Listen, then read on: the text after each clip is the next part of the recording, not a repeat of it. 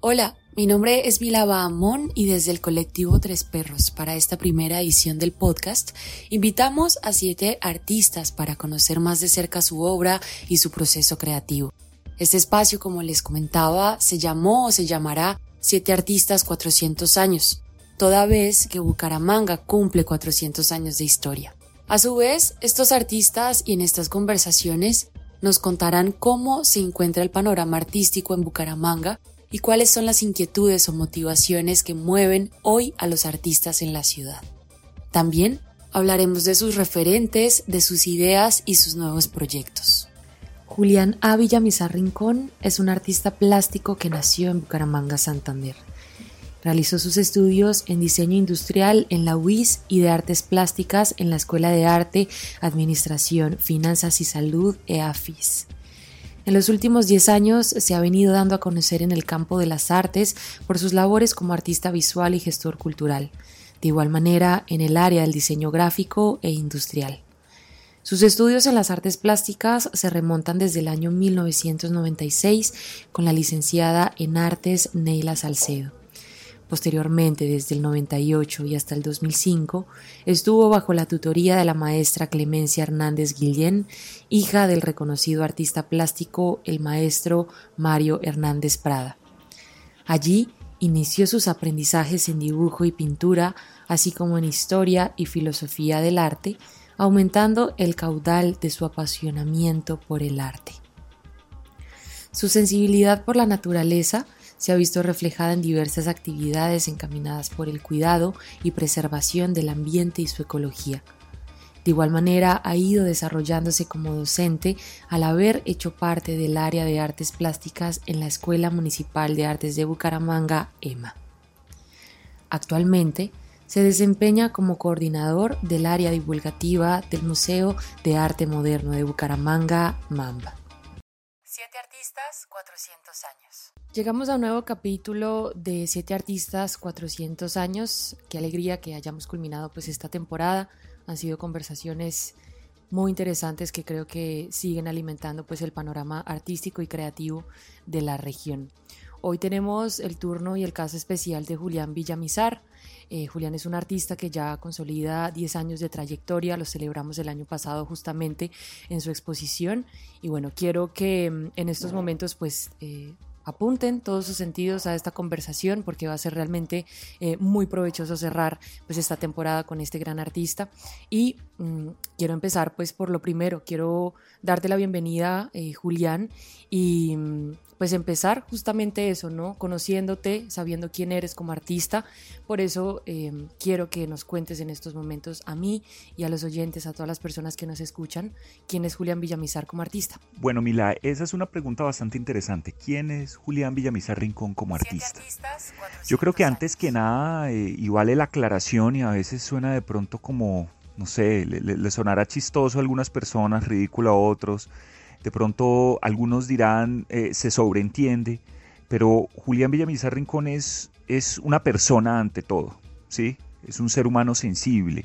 Y digo persona porque algunos eh, artistas creen que están por encima del bien y del mal, que ellos no les eh, merece mm, el estudio de la ética, ¿sí? Y el estudio de diferentes aspectos que hacen que una persona sea eso, un ser humano. Entonces, antes que nada, soy un ser humano y uno bastante sensible, uno em, que está eh, tomándole el pulso a su tiempo, a su ciudad, a su país, a, lo que está ocurriendo eh, a nivel eh, mundial, ¿sí? no solo en cuanto a las artes plásticas y visuales se refiere, o a las artes en general, sino a lo que sucede y lo que nos está pasando como cultura, todos esos aspectos eh, relacionados con la ecología que debemos tener siempre presentes. Para mí eso es parte de la ética, ¿cierto? O sea, el, cómo nos entendemos, nos comprendemos, nos interpretamos dentro de este hogar que tenemos,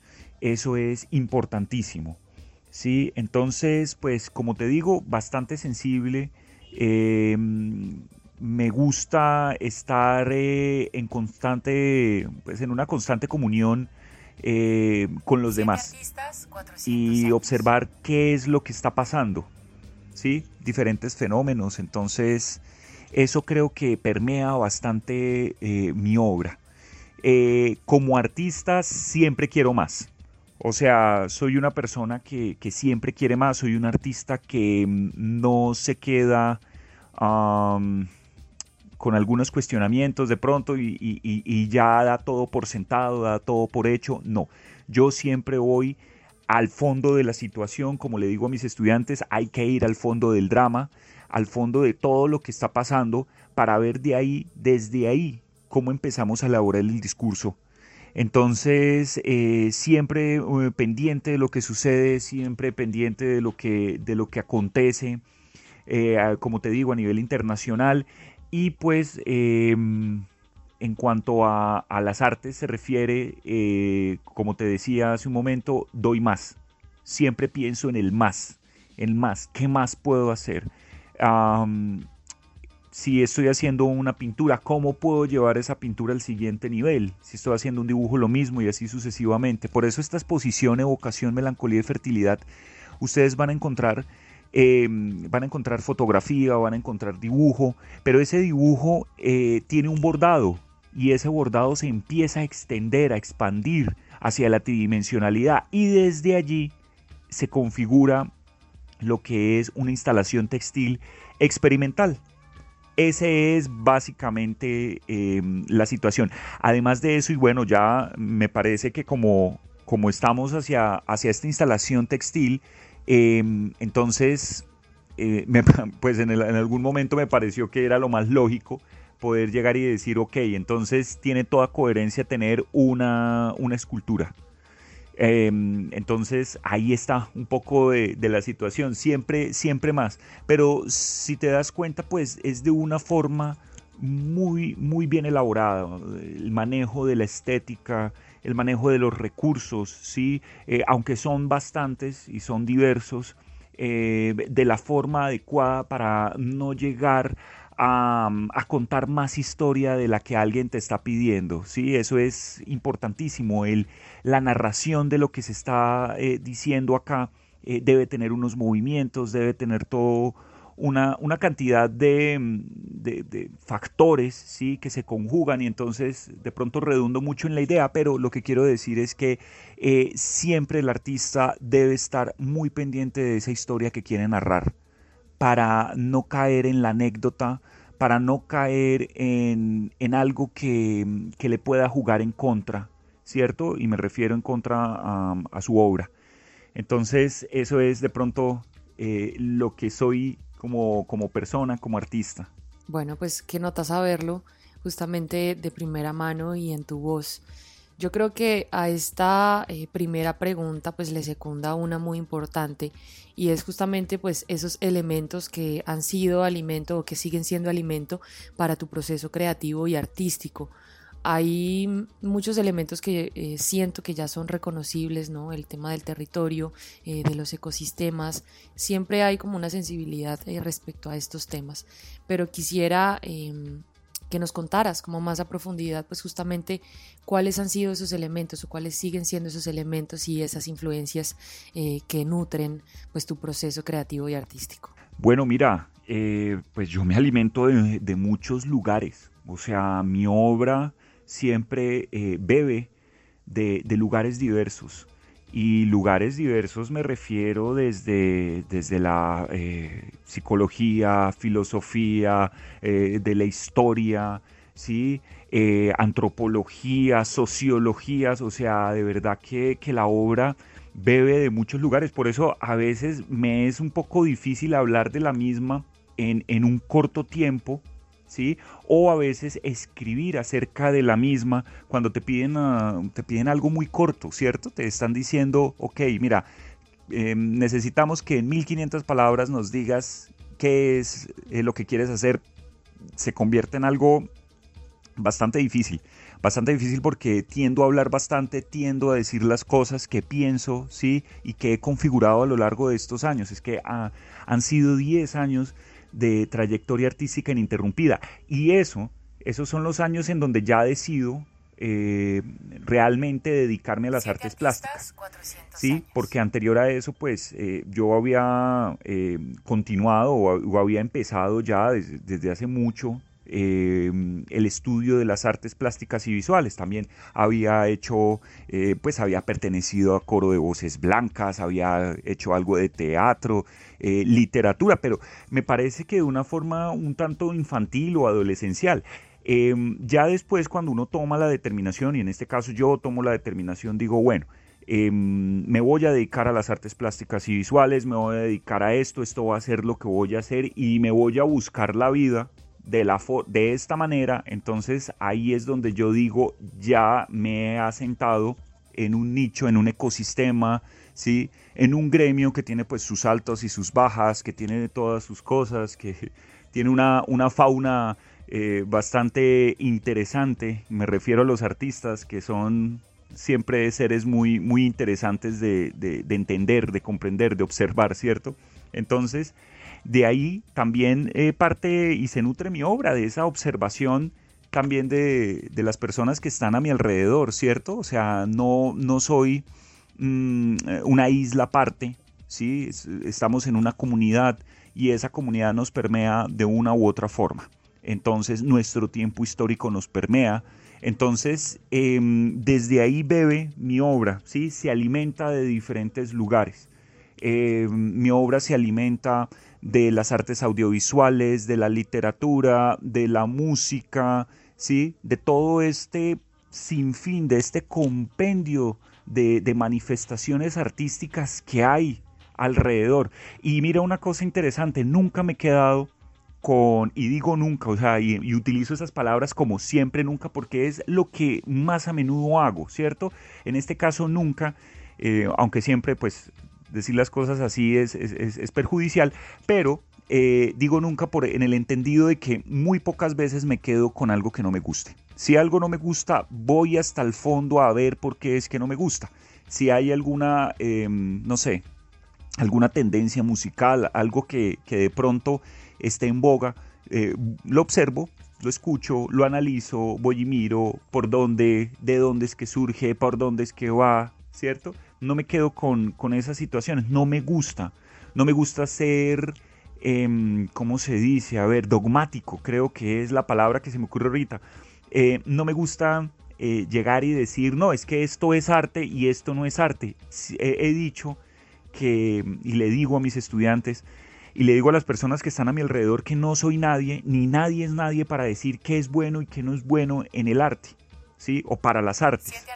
Eh, cada manifestación, si ocurre, si se manifiesta, si se revela, es por una situación concreta, es por un devenir, por unas cuestiones eh, históricas, bueno, sin fin de, de cuestiones de, de, lo que, por lo que puede ocurrir un evento o un hecho estético ¿sí? En este caso, si ocurre es por algo, entonces no me quedo con eso, no me quedo con el, mm, el general, ¿sí? Las personas, el común denominador dice, no me gusta X o Y, entonces, ah, bueno, pues ni siquiera lo escucho, ni siquiera lo visito, lo miro, lo observo, lo consumo y me quedo ahí. Creo que soy un consumidor bastante voraz de, de todo, sí, o sea, eh, eso es, eso es algo también que, es parte de mis características y por eso me alimento de varios lugares.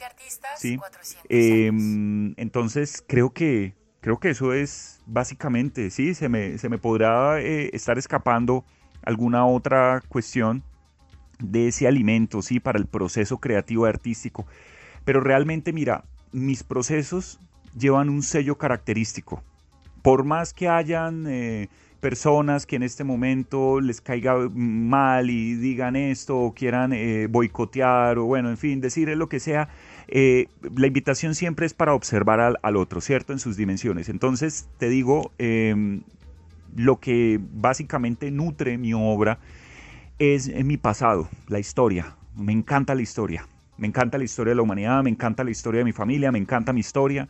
Entonces la he estudiado entonces sé para dónde voy, creo que sé en este momento en dónde estoy parado y para dónde voy, o creo saberlo, pues no, sabemos lo que somos, nunca lo que vamos a hacer, ¿cierto? Entonces, pues eh, me encanta la historia, entonces de ahí bebe mi obra, de ahí se alimenta mi obra. Me encanta la ecología, hablar de la ecología, eh, me encanta el amor a la naturaleza, me parece, como decía Charles Darwin, que es uno de los eh, grandes amores que puede tener el hombre.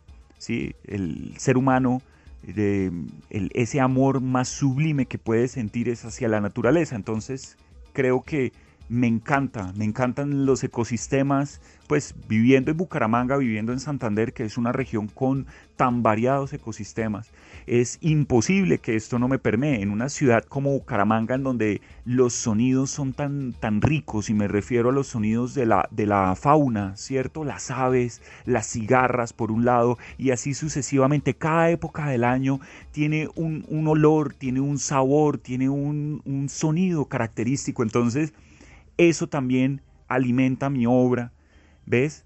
Entonces todo lo que tiene que ver con historia, con ecología y ahora eh, desde hace bastante tiempo hacia, hacia el presente con tecnología. Sí, también estoy muy, muy pendiente de lo que está ocurriendo. Bueno, los artistas siempre nos hemos nutrido de la tecnología. La tecnología del arte siempre han tenido esa vinculación muy fuerte. Los avances tecnológicos van eh, nutriendo las artes. Y en este momento pues todo lo que tiene que ver con esas entre comillas inteligencias y digo inteligencias porque la inteligencia es un proceso demasiado extenso como para que llamemos a, estos mm, a estos software los llamemos inteligencia pero bueno digámosle así inteligencia artificial. Esa inteligencia artificial es bastante interesante lo que puede crear sí por más que lo, que, lo critiquemos y demás, y haya algunos puristas alrededor del arte que digan que no, que la pintura debe ser de caballete, pues eso siempre ha pasado, ¿sí? Eh, pasó con la fotografía en su debido momento, en donde decían, no, definitivamente lo que vale es el dibujo, lo que vale es la pintura, esto, y la fotografía es un arte menor, es una cosilla por allá, y hoy reconocemos a la, a la fotografía como una de las manifestaciones artísticas hecha y derecha, ¿ves? ¿Ves? Entonces, de ahí un poco eh, la situación con respecto a de dónde me alimento. Me alimento de muchos, muchos lugares y de seguro que a medida que vayan eh, sucediendo más eh, cuestiones, me iré alimentando de ellas. Por supuesto, por supuesto que el alimento creativo y artístico pues nunca, nunca se detiene, ¿no? Creo que siempre algo puede ser un, nuevo referente, una nueva influencia y eso hace parte justamente de, seguir alimentando los discursos artísticos. Hay algo muy bonito que hemos podido lograr en estos, en estos procesos, en estas conversaciones, em, y es precisamente generar como este nombramiento de otras personas, otros artistas que están también en nuestro panorama, eh, son nuestros colegas, eh, son nuestros amigos o amigas. Entonces, mm, más allá también de saber exactamente y hablar de tu experiencia como tal, como artista, de tu trayectoria, pues también se nos hace vital eh, nombrarnos como comunidad artística y, reconocernos un montón. Entonces, quisiera preguntarte, pues, ¿qué referentes locales puedes nombrar que hayan alimentado eh, tu trabajo, pues, hasta hoy? Bueno, Mila, en cuanto a los referentes eh, dentro de la plástica local, sí, esos artistas locales, que puedo decir que hoy por hoy han eh, nutrido mi obra. Eh, indiscutiblemente tengo que nombrar de primero a mi maestra, a Clemencia Hernández Guillén, quien es una persona que es bastante amplia y tiene un extenso conocimiento, un vasto conocimiento acerca de las artes en general y bueno, de las artes plásticas indiscutiblemente. Entonces ella es una persona que, me enseñó desde muy joven eh, cómo, cómo ser amplio también, ¿sí? Yo creo que lo que, lo que soy hoy como artista se lo, se lo debo a ella en una gran medida. Sí, no se lo he dicho a ella, lo digo, sí, ahora te lo comento, porque ella es una persona que, siempre estuvo muy pendiente del fenómeno, eh, que me enseñó, que me educó, que no se guardó los, los secretos para ella, ¿sí? que los conocía y como me vio con una eh, con un talento y con una muy buena disposición para aprender ¿sí? esa recepción. Entonces, pues dicen que cuando el alumno está listo, el maestro aparece. Entonces, pues definitivamente apareció el maestro y ella es mi maestra, ¿sí? siempre lo, lo ha sido. Entonces, es, es bastante interesante. Eh, recuerdo pues muchísimas anécdotas estando en, en, casa con ella y con el maestro Mario, eh, quien es otro de mis grandes referentes, Mario Hernández Prada, o sea, el verlo trabajar, el, el, recibir también sus observaciones. ¿sí? El, o sea, recuerdo como si fuera ayer la, la, última vez que hablé con Mario, lo que me dijo ¿sí? acerca de, de el no eh, apresurarse a firmar. Cuando uno está joven, tiene varios, comete varios errores, ¿no? Uno de ellos es nunca dejar lista una obra, o sea, nunca la obra, entre comillas, está terminada. ¿sí? Aunque yo odio decir que una obra está terminada porque una obra eh, está tan viva como, como la persona, como la entidad que la creó. La obra es otra entidad que vive, entonces ella nunca se termina. Que yo la deje desde hasta ese punto y diga ya está lista, está bien, pero de seguro van a venir otros artistas, otras personas que digan, no, mira, te faltó trabajo. Y eso es lo que decía Mario cómo, cómo me, apresuraba de pronto a, decir ya, lista, y entonces a firmar. Y él me decía, no, pues se apresuró a firmar. O sea, la anécdota es bastante, bastante chévere, es muy extensa, pero bueno, lo dejaremos para, para otro podcast en donde hablemos acerca bien del tema. ¿sí? Entonces, bueno, ahí ya van dos referentes de dos grandes maestros, de mis dos grandes maestros, que son Mario Hernández Prada, Clemencia Hernández. Ah, Jorge Mantilla Caballero, indiscutiblemente. Uf, otro, es, con él tuve también el gusto, el honor de compartir mucho, mucho tiempo, ¿sí? de estar en su taller, eh, de ver cómo trabajaba, de que él me, eh, pues él observara cómo yo trabajaba, de que me diera sus apreciaciones, de cómo, eh, yo creo que ahorita pensándolo y hablando contigo, me doy cuenta que mis maestros fueron unas personas supremamente amplias y unos consumidores voraces de, de cuánta cuestión venía, no solo visual, auditiva, sensible, sensitiva, ¿sí? o llegaba a ellos, ellos de una vez hacían traducciones. Eh, Jorge, un, artista incansable, incansable, o sea, es una persona que todos los días se puede estar levantando 4 de la mañana, empieza a... Se, toma su café, se empieza a, a, a leer, y empieza a elaborar y después de eso dibuje, dibuje, dibuje, sí, él, consume, él consume muchísimo arte y expresa mucho arte, pero este consumo siempre me dijeron ellos que no era para imitar, sí, todo lo contrario, era para observar qué es lo que está sucediendo y mirar a ver si eso puede empezar a nutrir como referente, pero no para imitar jamás. Entonces, Jorge es una persona que también recuerdo muchísimas anécdotas estando con él, ¿sí? en diferentes talleres. Eh, y es una persona que creo que eh, él fue el que me enseñó, no creo, no, estoy completamente seguro, él fue el que me enseñó todo el manejo de las técnicas mixtas. O sea, él nunca se quedaba con, con lo que venía hegemónicamente siendo las artes. Entonces, que no, sigamos en el óleo, sobre, no, nada, Jorge, bueno, listo, óleo, entonces ¿con qué lo vamos a diluir? Ya no trementina y aceite de linaza, no utilicemos liquid, utilicemos otro, el doble cocido, hizo muchos experimentos por ahí, se dio cuenta que volvía más amarillenta la pintura y eso lo compartía Jorge con, conmigo. Así lo mismo, el dibujo. Ellos todos, todo el tiempo me dijeron, bueno, dibujo, dibujo, dibujo, pintura, luego miramos, pero dibujo a lo loco, a lo bruto. Entonces, ellos, ellos fueron bastante fuertes, sí, además sus temperamentos, su forma de ser, bueno, en este caso de, Jorge Mantilla Caballero es su, temperamento y él, él tiene y entiende las cosas y así las expresa, ¿sí? Eh, y eso me gusta. No es una persona medias tintas. Es lo que dice, lo sostiene y, y hasta donde le llegue el agua. Entonces, es muy chévere recordarlo en este momento ¿sí? de cómo trabajaba y ese manejo, ya te digo, de las técnicas mixtas, que es tan enriquecedor y que puede llevar la obra a otros lugares. Por eso muchas veces la gente, pues, eh, conocedores y no, sí, eh, artistas nobles eh, y de larga trayectoria, o bueno, curadores me han preguntado acerca de la obra. Bueno, y en dónde está vinculada o en dónde hay un asidero para la obra. Entonces yo les digo, pues la verdad es que no lo sé y no lo sé no porque no lo haya estudiado, lo haya leído, ¿sí? sino porque sencillamente es bastante complejo interpretarlo. Mi obra hay unas en donde no sabría decirte si es dibujo, pintura, si es em, qué tipo de, de, técnica es. Hay varias técnicas ahí, ¿sí? que se vinculan, que se conjugan y empiezan a, generar todo un discurso.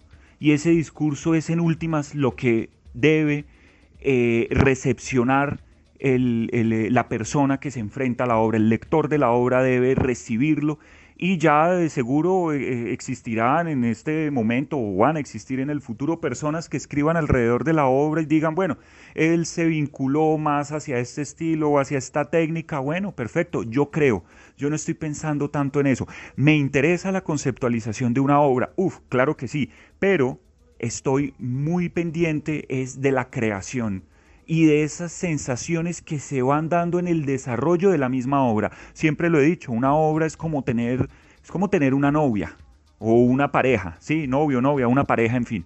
Eh, es, es un momento en donde hay una comunicación, una comunión con otra entidad, con otro ser, y ese ser todo el tiempo te está diciendo algo y tú debes escucharlo.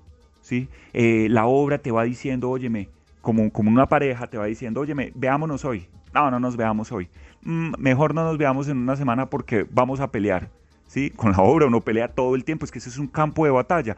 Yo pues respeto a las personas que eh, manifiestan que para ellos eh, la creación estética, el hecho de estar eh, ante un bastidor, un caballete, ante un, fragmento de papel, lo que sea, ante el computador, eso es un lugar pues que van a tener una epifanía y, y se van a manifestar ángeles y demás. Los respeto, sí, que, que ellos hablan de una forma muy entre comillas, rosa, digámoslo, aunque no, no, quiero ser peyorativo, pero realmente para mí eso, esto es un campo de batalla, esto es un lugar en donde alguno de los dos va a prevalecer o los dos o esto de aquí va a pasar algo.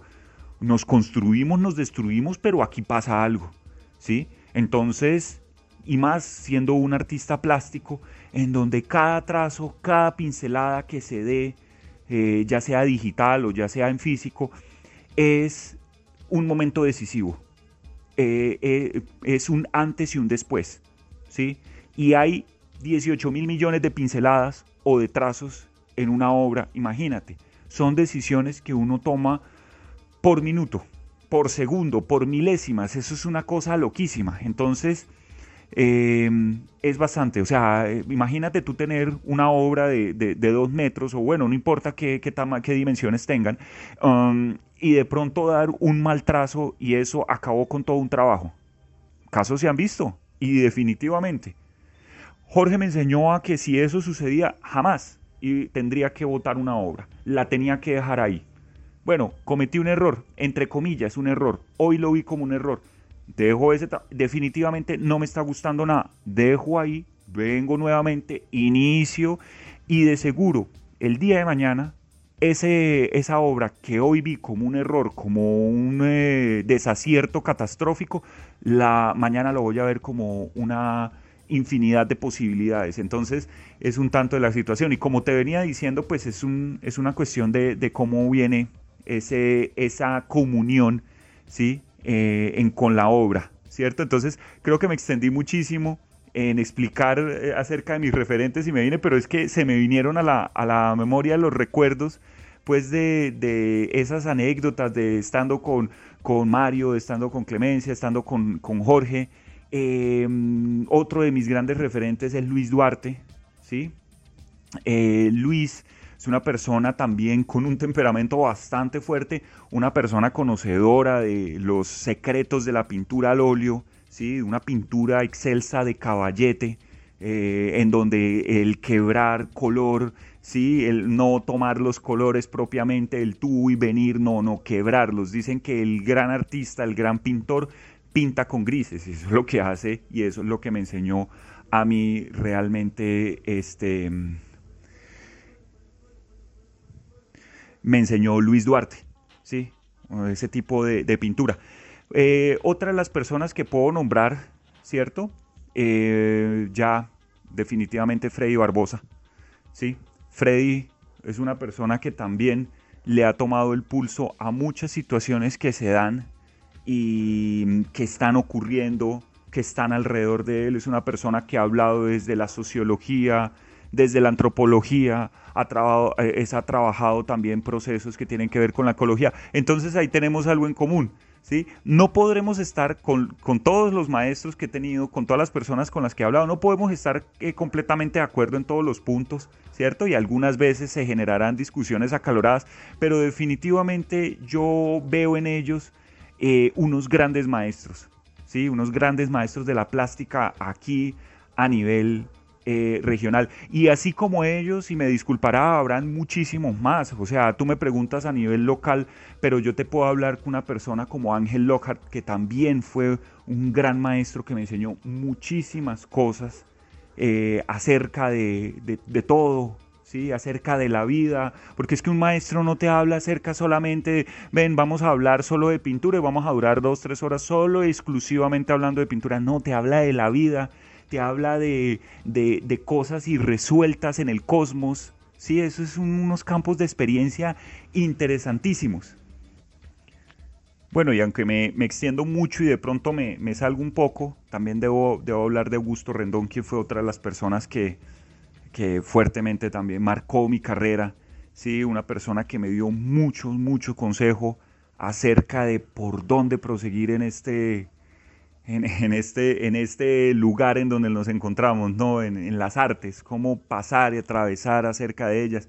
Eh, me sugirió temas a tratar, sí, porque en una época, como te decía, pues mm, eh, hablaba mucho de los referentes históricos de la violencia y demás, y la violencia bipartidista, entonces eh, Augusto fue una persona que tocó ese tema ampliamente eh, y le tocó vivir una Colombia muy difícil, que bueno, Colombia está difícil, pero le tocó una, vivir una Colombia más difícil aún de pronto, creo yo, y, bueno, perseguido y todo, y tocó también a él dejar un poco el tema de, lado y dedicarse a, otras situaciones para, para, seguir manifestándose, para seguir creando, ¿sí? revelando. Entonces, bueno, creo que ahí el bonus track, eh, hablar de, de dos otros eh, referentes de dos otros artistas que no son santanderianos. Eh, hablé de unos buenos referentes aquí a nivel, a nivel local, a nivel Santander.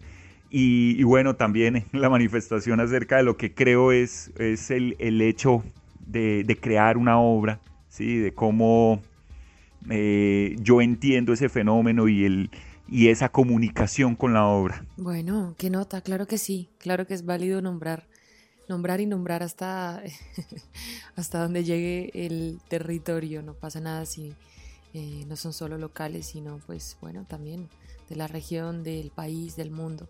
Todo, todo teje una red y es súper importante nombrarlos. Bueno, pues continuando con, con esta conversación, eh, Julián, además que está sumamente interesante, mm, quiero eh, que hablemos pues ya propiamente de tu última exposición, esta exposición que vivimos en el Centro Cultural del Oriente el año pasado, que se llama Evocación, Melancolía y Fertilidad. Esta tuvo la inauguración el 17 de diciembre a las 5 de la tarde. Estuvimos allí eh, celebrando contigo estos 10 años de vida artística y bueno, creo que fue una exposición eh, muy maravillosa, muy hermosa y pues que, tuvo también un, un mensaje muy contundente eh, sobre los páramos y las especies de los páramos. Entonces, cuéntanos, ¿cómo nace eh, esta última exposición? Bueno, Mila, como me he extendido muchísimo en, eh, anteriormente, entonces pues hagamos esta pregunta, a ver, como un poquito más, más rápida, dinámica. A ver, mi última, mi más reciente, no digamos última porque última suena ya como final, ya no dio más. No, no, no. La más reciente producción que he sacado, que es Evocación, Melancolía y Fertilidad, nace de de mucha lectura, de bastante, realmente mucha, mucha lectura de esas pasiones también en la dentro de la literatura, eh, por lo que tiene que ver con la filosofía, eh, por la antropología, por la psicología, ¿sí? Y algo también ahí eh, bien fuerte que me encanta. Siete artistas, 400 años. Relacionado pues con la mitología griega. Me encanta la mitología. Bueno, la, mitología griega es una de las que más he, leído, sí, pero las mitologías alrededor de pues la historia de la humanidad pues es una cosa asombrosa y, esos cuentos de cómo tratar a, eh, esos relatos, pues cómo tratar de explicar eh, los fenómenos de lo que está pasando y demás, entonces es bastante interesante, ¿sí? De ahí también bebe la obra, entonces de, de todos esos lugares, ¿sí? Es donde la obra empieza a alimentarse. Y hubo una cuestión que me di cuenta, una relación entre cómo la melancolía como proceso, em, perdón, perdón, eh, cómo la evocación, ¿sí? el proceso de la evocación, esas remembranzas y demás, generaban una melancolía en la persona. Esas remembranzas de, acontecimientos que pudieron ser eh, reales y que algunas otras veces muy irreales, ¿cierto? pero que generan dentro de esa evocación, genera una melancolía dentro de, dentro de la persona, pero lo interesante que es ese proceso y cómo esa melancolía genera una fertilidad, o sea, la imaginación de la persona que está en ese estado, que en el medioevo lo llamaban asedía, ¿sí? y que luego Sigmund Freud lo trató trata bastante, muy ampliamente, y que luego eh, otro, una persona como Walter Benjamin habló de él también bastante extenso eh, acerca eh, o basándose en el flaner, ¿sí? a esta figura que él tomó como arquetípica, el flaner de Baudelaire. Entonces, pues, em, cómo esa persona que está meditabunda, eh, que está así en, esos estados casi depresivos, ¿sí? Decía también otra, eh, Susan Sontag, decía que, eh, que lo, chévere es pues los nombres, ¿no? Cómo han cambiado los nombres, o sea, cómo la melancolía es una especie de depresión, pero sin lo, sin lo rico, ¿no? Porque cuando tú ya tienes, o con una persona pues tiene depresión, esto es terrible y ya empieza otros procesos que son bastante difíciles para la persona. Pero digamos que la persona que está en ese límite, ¿cierto? Eh, que se encuentra melancólica, pues hay una fertilidad en su pensamiento. Empieza a generar muchas imágenes y desde, no sé, o sea, desde tiempos desde la edad antigua hasta el presente todavía se habla acerca de ese tema, ¿cierto? La evocación produce una melancolía y la melancolía produce una fertilidad dentro de la mente. Entonces esta persona que está en ese estado así meditabundo, que se deja llevar por esas cavilaciones, pues produce una serie de imágenes fuertes dentro de, dentro de su cerebro. Eh, algunas de estas imágenes los, los puede conducir a la locura. ¿Sí? Aristóteles decía que nosotros los artistas nos, dejamos llevar por los, morbos de la bilis templada y que esa bilis templada, qué cosa curiosa, nos llevaba también al eros. Sí, o sea, son los locos eróticos, pues. Pero entonces es bastante interesante, es bastante chévere, ¿sí? Y, pero entonces también hay una, una eh, productividad, ¿sí? Se es prolífico. Claro, hay que tener cuidado con esto, no estoy diciendo que debamos llegar a esos lugares para entonces poder crear, no, todo lo contrario. Y se ha descubierto ahorita que, bueno, desde un tiempo hacia acá, que el cerebro tiene que estar perfecto. El proceso creativo es una cosa loquísima. ¿sí? Por eso ahorita, hace un momento hablaba acerca de la, eh, de la inteligencia artificial con bastante comillas, porque decía, ok, es que el proceso de lo que es inteligencia, de lo que es creatividad, de lo que es la creación, es una cosa pero brutal, en donde los dos hemisferios del cerebro se conectan completamente y muchos de los que nos están escuchando en este momento tendrán y me darán la razón cuando están en ese proceso de creación, están bien concentrados y llega alguien y les dice, venga, los interrumpen de alguna forma nosotros nos empieza a dar y, está estudiado, tenemos unas neurosis relacionadas con ese tema. No se nos puede sacar de ese estadio porque el cerebro está hallando unas conexiones impresionantes a unas velocidades, eh, pues por favor, que, no se pueden describir. Y llega alguien y es como meterle, no sé, el dedo a un ventilador para tratar de detenerlo. Es una locura, ¿sí? Entonces es un poco como de dónde, de dónde nace ¿sí? Eh, esta exposición nace de, esto, nace de, leer diferentes autores y darme cuenta de esas relaciones que existen. Ah, de, bueno, autores varios, ¿sí?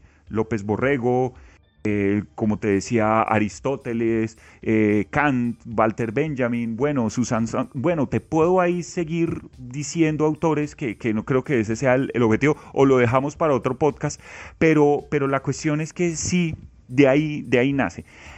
Nace también de mi amor a, a nuestros ecosistemas, de esa vinculación tan fuerte con el páramo de Santurbán. Yo siempre he estado vinculando con el páramo y hay algunas personas que lo toman y dicen, no, pues, pues porque es el tema del momento, entonces usted dice eso. No, realmente no.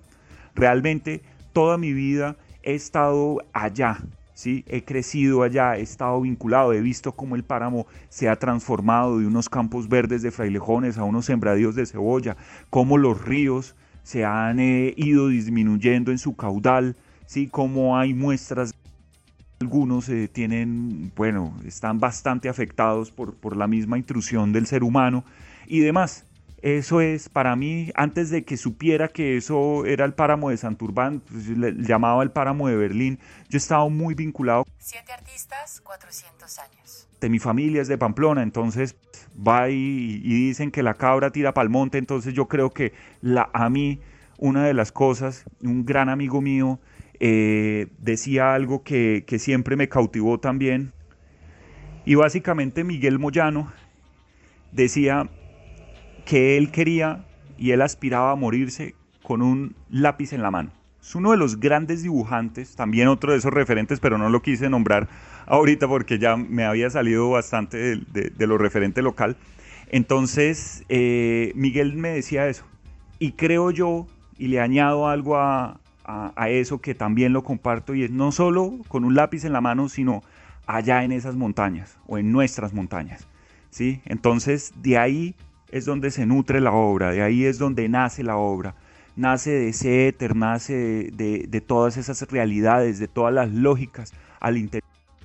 Y cuando tú estás solo tomando fotografías, tomando referentes de dibujo, sí, rápido y eso, empieza tu, tu, cabeza en esa soledad, en donde no hay nadie, donde no hay un ser humano en kilómetros, empieza tu cabeza también a, a moverse, a movilizarse y entonces toda esa, sí, esas evocaciones que generan una melancolía en medio de, de la fertilidad. Y así es, así es, en medio de la fertilidad de ese, de ese ecosistema que da vida, que otorga vida, pues se dieron también esas, esa melancolía, me, me, fui víctima también de la melancolía. Y es que, bueno, hablando de un poco de, mitología griega, eh, bueno, en este caso mitología ya romana, eh, el dios de la persona, el mustio, el, ser como más eh, meditabundo, ¿cierto? Saturno, que devora a sus hijos, y Saturno, la esposa de Saturno, es, es Ops, ¿cierto? Para los griegos, pues Saturno es, es Crono o Cronos, y es un ser despreciable que acaba pues con su familia, eh, acaba con, con, su padre y luego trata de matar a, sus, a sus hijos, entonces por eso Goya hace Saturno devorando a sus hijos, ¿cierto? Que me encantan esas obras. Em, eh, y entonces, bueno, se genera todo esto y el último que queda es Zeus, que revive a sus hermanos, queda y acaba eh, resolviendo llevar a su padre al último lugar, bien alejado en el Hades, para allá. O sea, esa era la cárcel para, para los, los peores. Entonces, ahí es donde él tiene todo el tiempo del mundo, esa es su condena, todo el tiempo del mundo para poder recordar. Y esa, ahí es. Entonces, eh, es interesante, como les decía, la, desde la mitología griega, ¿cierto? Entonces, Saturno y Ops el meditabundo, el, sí, la persona eh, más triste, con todo ese tiempo ahí como en su condena, y su esposa, que es la diosa de la, de la fertilidad. Entonces, bueno, hay un poco, un poco de muchas cosas, ¿no? O sea, es que es demasiado para decirlo en tan poco tiempo y me extiendo muchísimo, pero bueno, espero que quede ahí como la, la situación clara No, pues no pasa nada. Yo creo que eh, lo mejor siempre va a ser eh, decirlo todo y, y, no quedarse, ¿no? Como con ese sentimiento de no lo dije, ¿no? no lo expliqué como quería, no lo dije como debería. Entonces, que nota que te tomes el tiempo de, de, ser tan preciso con esto, con tu arte, y nosotros pues poder escucharlo, por supuesto. Yo creo que mm, se me hace también eh, muy importante adentrarnos aún más en tu más reciente exposición, como tú lo acabas eh, de titular, y es em, imaginar, ¿no? Yo creo que hay algo muy importante de, las exposiciones y es eh, generar también como un, trazo sonoro, ¿no? De, lo que sucedió, de lo que fue eh, un poco como para a través del sonido poder generar pues un, imaginario de lo que eh, fue este espacio. Entonces, cuéntanos un poco em, pues en detalle cómo eh, a través del sonido, pues de tu voz pueden imaginarse la obra las personas que nos estén escuchando. Nárranos con detalle lo que se pudo pues apreciar visualmente. A ver, para narrarle a las personas en este momento que nos están escuchando acerca de las obras, bueno, evocación, melancolía y fertilidad vamos a encontrar una serie de piezas. Em, son obras bastante, bastante grandes en, su gran mayoría, ¿sí? de un metro sesenta por un metro eh, en cualquiera de sus dimensiones. Otras de un metro por 60 centímetros, ya son obras de, de un formato mediano. Eh, vamos a encontrar fotografía, dibujo, todo en términos de grises del blanco al negro. Eso es lo que, lo que van a poder observar y es una visión acerca del páramo, de mi páramo, como les decía, el páramo de mis recuerdos, de cómo se ha ido desdibujando ese páramo que yo em, había observado al principio, cómo se va perdiendo las formas. Entonces eh, vamos a ver unas obras en donde está el páramo en fotografía, ¿sí?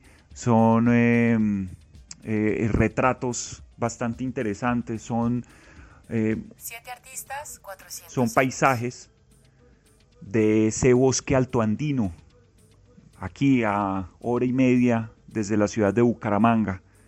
Entonces eso es lo que vamos a poder observar. Las obras tienen una fluidez, algunas están dispuestas más altas que las otras para dar esa a entender e, esa montaña, ¿sí? la montaña santurbana desde donde crecen esos frailejones. Entonces, eso es lo que vamos a poder ver. Unas fotografías, como les decía, en blanco y negro, eh, eh, que son paisajes de ese, de ese Santurbán que pues ahora para poderlo ver pues es, mucho más difícil o, es imposible porque son zonas protegidas, eh, algunas de ellas, y pues toca así para que evitar como la intrusión del ser humano. Eh, otras piezas vamos a ver dibujo, dibujo con, con carboncillo, eh, dibujo con, con grafito sobre, sobre tela, les decía, de, de, unas dimensiones bastante, bastante interesantes, bueno, grandes. Y vamos a ver unos frailejones, ¿sí? completamente ahí en primer plano se puede entender eh, la rugosidad del frailejón en su, en su tronco, en su pseudotronco, eh, esa sedosidad de la inflorescencia, de las flores que tiene, con, esos, con esas vellosidades. También se puede apreciar lo interesante de, las, de las hojas, ¿sí? que están ahí todavía verdes, ¿cierto? De pronto atravesados en, alguna parte por, por unas eh, por otro frailejón que esté al lado. O sea, la, misma obra nos da a entender que hay, hay más. No lo podemos apreciar, no lo podemos ver, pero están ahí y hay más. Eh, se nos atraviesa de pronto un tallo, una, otras flores de otro frailejón que está supuestamente al lado. Y hay un frailejón en donde vamos a poderlo ver en la parte de arriba, todo ese, la planta completamente verde, bien dibujada, con todo el detalle, y de pronto se va desdibujando, se va diluyendo hacia la parte de su tronco, hacia la parte del tallo, bueno, todo se va ya deshaciendo hasta que solamente quedan unas líneas. Hay otras obras que solamente vamos a ver y en contraposición a los eh, retratos, a, estos paisajes de fotografía, vamos a ver unas obras de dibujo que son también un, eh, que son un paisaje o, creeremos, creemos que, es un paisaje, pero solamente están las líneas. Realmente hay, hay que acercarse para poderlas apreciar. No se notan a simple vista. ¿sí? Eh, la obra propone ese tipo de lectura fuerte, comprometida, no una eh, lectura rápida, despreocupada. La persona que vaya despreocupada así realmente se quedará sin, sin poder eh, como apreciar o, sin poder sacarle todo ese, todo ese néctar a lo que está sucediendo ahí. Ah, en la mitad de la sala vamos a encontrar, porque pues nos, encontramos en la sala de Beatriz González del Centro Cultural del Oriente Colombiano, en la mitad de la sala pues vamos a encontrar una suerte de tótem, un homenaje al frailejón, eh, una pieza escultórica completamente blanca, ¿sí? más o menos de un metro ochenta de alto, en donde vamos a ver, ahora sí vamos a percibir, vamos a, lo que antes era eh, unas sensaciones de textura, ahora sí las vamos a poder hasta tocar, ahí están las texturas, lo corrugoso del tronco, ese pseudotronco que él se arma de esas eh, de esos, eh, perdón, em, hojas que en algún momento eran verdes y ahora están completamente secas, carcanias, ahí lo vamos a poder apreciar y de pronto las otras que están encima, que empiezan a, erigirse hacia el cielo, sí, esa es como les decía, una, una, especie de, figura totémica, un homenaje a, a ese Santurbán de mis evocaciones. Detrás de ella, ya hacia el fondo de la sala, vamos a poder observar tres piezas de un tamaño mediano, en donde, que están hechas, realizadas en dibujo, en donde solo aparecen frailejones. O sea, en cada una de ellas vamos a ver un frailejón. Y hacia la parte de abajo de la pieza, una suerte de, también de, una, eh, de un bordado experimental. Y este bordado se va expandiendo, expandiendo hasta que deja caer, ¿sí? como, como a manera de barbas, deja caer esas, Em, lo que serían las raíces, esas raíces que van hacia el suelo, entonces estas raíces también y se acercan hacia el espectador, ¿sí? cuando él está, se acercan hacia el espectador y no le permiten acercarse completamente hacia la obra. ¿sí? Es una instalación textil, esta es la parte de la instalación textil que les comentaba y que está hecha en, con lanas, eh, con algodón, ¿cierto? Se hiló, se trenzó sobre eh, un alambre dulce para darle ese movimiento estocástico, ese movimiento que eh, tiene una que es aleatorio, pero que, pero que es, es completamente natural, que lo sentimos vivo porque por la misma, por sus mismas características. Entonces esto es lo que vamos a encontrar.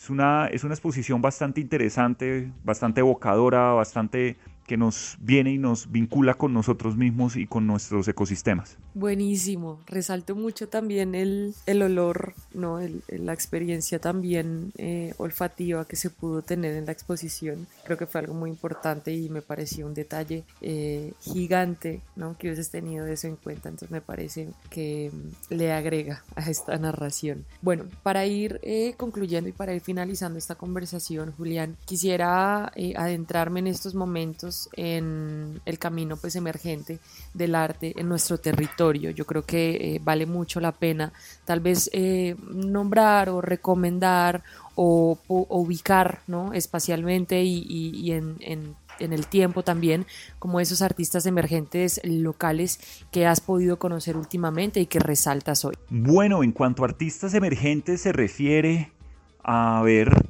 hay bastantes, hay bastante. Me perdonarán si no los recuerdo a todos en este momento porque cuando uno está enfrente de, un micrófono, de una cámara, siempre se pone un, algo nervioso. Yo me pongo algo nervioso de todas formas, aunque hablo con, con cierta fluidez, pero después escucho eh, la grabación, en este caso el podcast, y digo, ah, me faltó decir tal cosa, tal otra, oh, eh, eh, utilicé mucho esa muletilla del eh, o dije cosas que no debía tan, bueno, así de esa manera hubiera utilizado unos sinónimos, ¿sí? Hay veces dirán, ah, pero este tipo dice que lee y utiliza siempre las mismas palabras, no, pues qué léxico tan tan fluido, tan amplio, pero es el nervio, el nervio que, lo agarra uno acá, ¿cierto? de querer responder a la pregunta lo, lo, más rápido posible o lo más sucinto. Y más una persona como yo, que yo hablo hasta dormido. Yo hablo hasta, yo creo que debajo del agua hablo. Entonces, bueno, en cuanto a esos referentes, sí, definitivamente se me, me, me llegan ahorita a la cabeza eh, varios, entre esos un gran artista, son grandes artistas, yo los admiro mucho a todos, en, general yo admiro mucho mi ecosistema y más porque pienso que quien la hace en Bucaramanga y en Santander la hace en cualquier parte del mundo, entonces aquí hay que persistir y resistir, entonces por eso eh, algunos artistas dirán, ah, pero es que usted, eh, yo le caigo mal o le cae mal otro. No, realmente no y, no creo tener enemigos, o bueno, yo no declaro enemigo a nadie, los admiro, admiro a todos los artistas que se presentaron a, la convocatoria de Bucaramanga Creen tu talento. Para mí son todos ganadores. Suena frase de cajón, pero realmente lo creo. Yo nunca he pensado así como, uy, es que yo gané. No. Cuando las personas me dicen es que usted ganó, yo trato a veces de corregirlas y decirles no. El jurado más bien pensó que yo era acreedor de esta, de esta beca les llamó la atención, porque es que ganadores, sí, vencedores y vencidos, no me gusta tanto eso, sí, suena como feo. Pienso que si un artista tomó la determinación de presentar un proyecto es porque cree que su proyecto es lo suficientemente bueno como para presentarse. Y los jurados pues así lo, lo dictaminan. Que le den uno un número y eso, eso no, no, no dictamina nada, eso no determina nada. Que una persona le hayan dicho que sacó 89 mientras la otra le dijeron que 56, eh, no, no es mucho. Eso son personas tratando de juzgar a otras personas y hay veces que el juzgar, las etiquetas y demás siempre trae algo pernicioso. Entonces, como les digo, para mí todos, todos son admirables, ¿cierto? Y pues los que estamos dentro de este grupo, estos siete artistas, pues admirable también. Yo los admiro a todos, realmente la, forma eh, como desarrollaron su obra, como propusieron ese, ese proyecto, ¿sí? Eh, los resultados eh, visuales, los resultados estéticos, los resultados técnicos eh, son interesantes desde su propia perspectiva. Algunos me gustarán más que otros, pero como lo dije en este podcast, no me quedo con el hecho de que no me gusta. Voy al fondo del drama, observo el fenómeno, observo la situación y digo, hombre, definitivamente estaba mal, ¿sí? porque puedo errar y puedo llegar a conclusiones apresuradas y llegar y decir, no, estaba mal, ahora, ahora quiero ver las cosas desde otra perspectiva y decir, no, me gusta y quiero, decir, quiero decirlo, ¿sí? Hay veces que de pronto en, medio de, de lo de esa fogosidad, de, esa fuerza, de esa pasión y ese apasionamiento que tenemos los artistas, de pronto decimos palabras en contra del otro y las palabras son hirientes, las palabras tienen mucha energía y le llegan a otro ser humano que es muy sensible, las recepciona de esa forma y ahí es donde empieza como los, los problemas y las animadversiones, muchas veces sin fundamento o con unos fundamentos, así sean valideros, pero hombre, todos estamos aquí y debe haber cama para todos. Entonces, bueno, para no extenderme tanto en cuanto a los referentes, Hatzel Villamizar, eh, una persona que lo he visto cómo ha trabajado fuertemente, eh, una técnica bastante depurada, bastante, bastante interesante, ¿sí? Eh, carboncillo y lápiz grafito y demás, técnica de dibujo sobre tela o sobre papel. Con él a veces hablamos y nos damos tips de cuál papel le gusta más a usted, que si el satinado, que si el arches, no, que si el fabriano, así sucesivamente, no, que utilice los nuevos pit que sacó Faber-Castell, no, que mejor estos, que el... Entonces es bastante chévere, bastante chévere cómo nos vamos dando como esa retroalimentación.